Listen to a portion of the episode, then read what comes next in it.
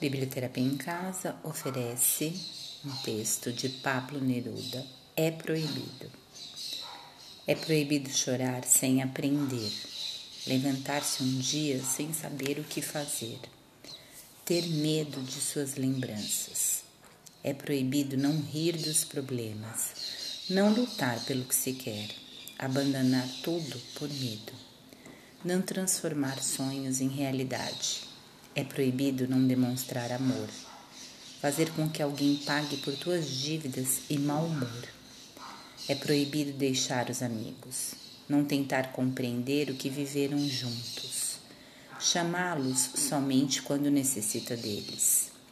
É proibido não ser você mesmo diante das pessoas, fingir que elas não te importam, ser gentil só para que se lembrem de você esquecer aqueles que gostam de você.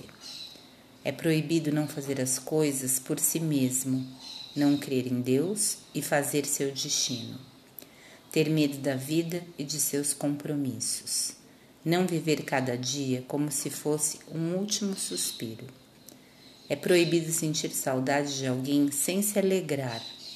Esquecer seus olhos, seu sorriso, só porque seus caminhos se desencontraram esquecer seu passado e pagá-lo com seu presente.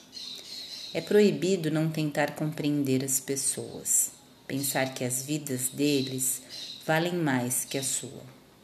Não saber que cada um tem seu caminho e sua sorte.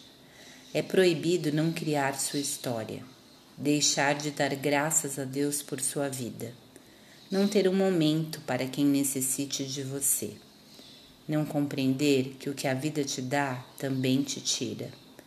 É proibido não buscar a felicidade, não viver sua vida com uma atitude positiva, não pensar que podemos ser melhores, não sentir que sem você esse mundo não seria igual.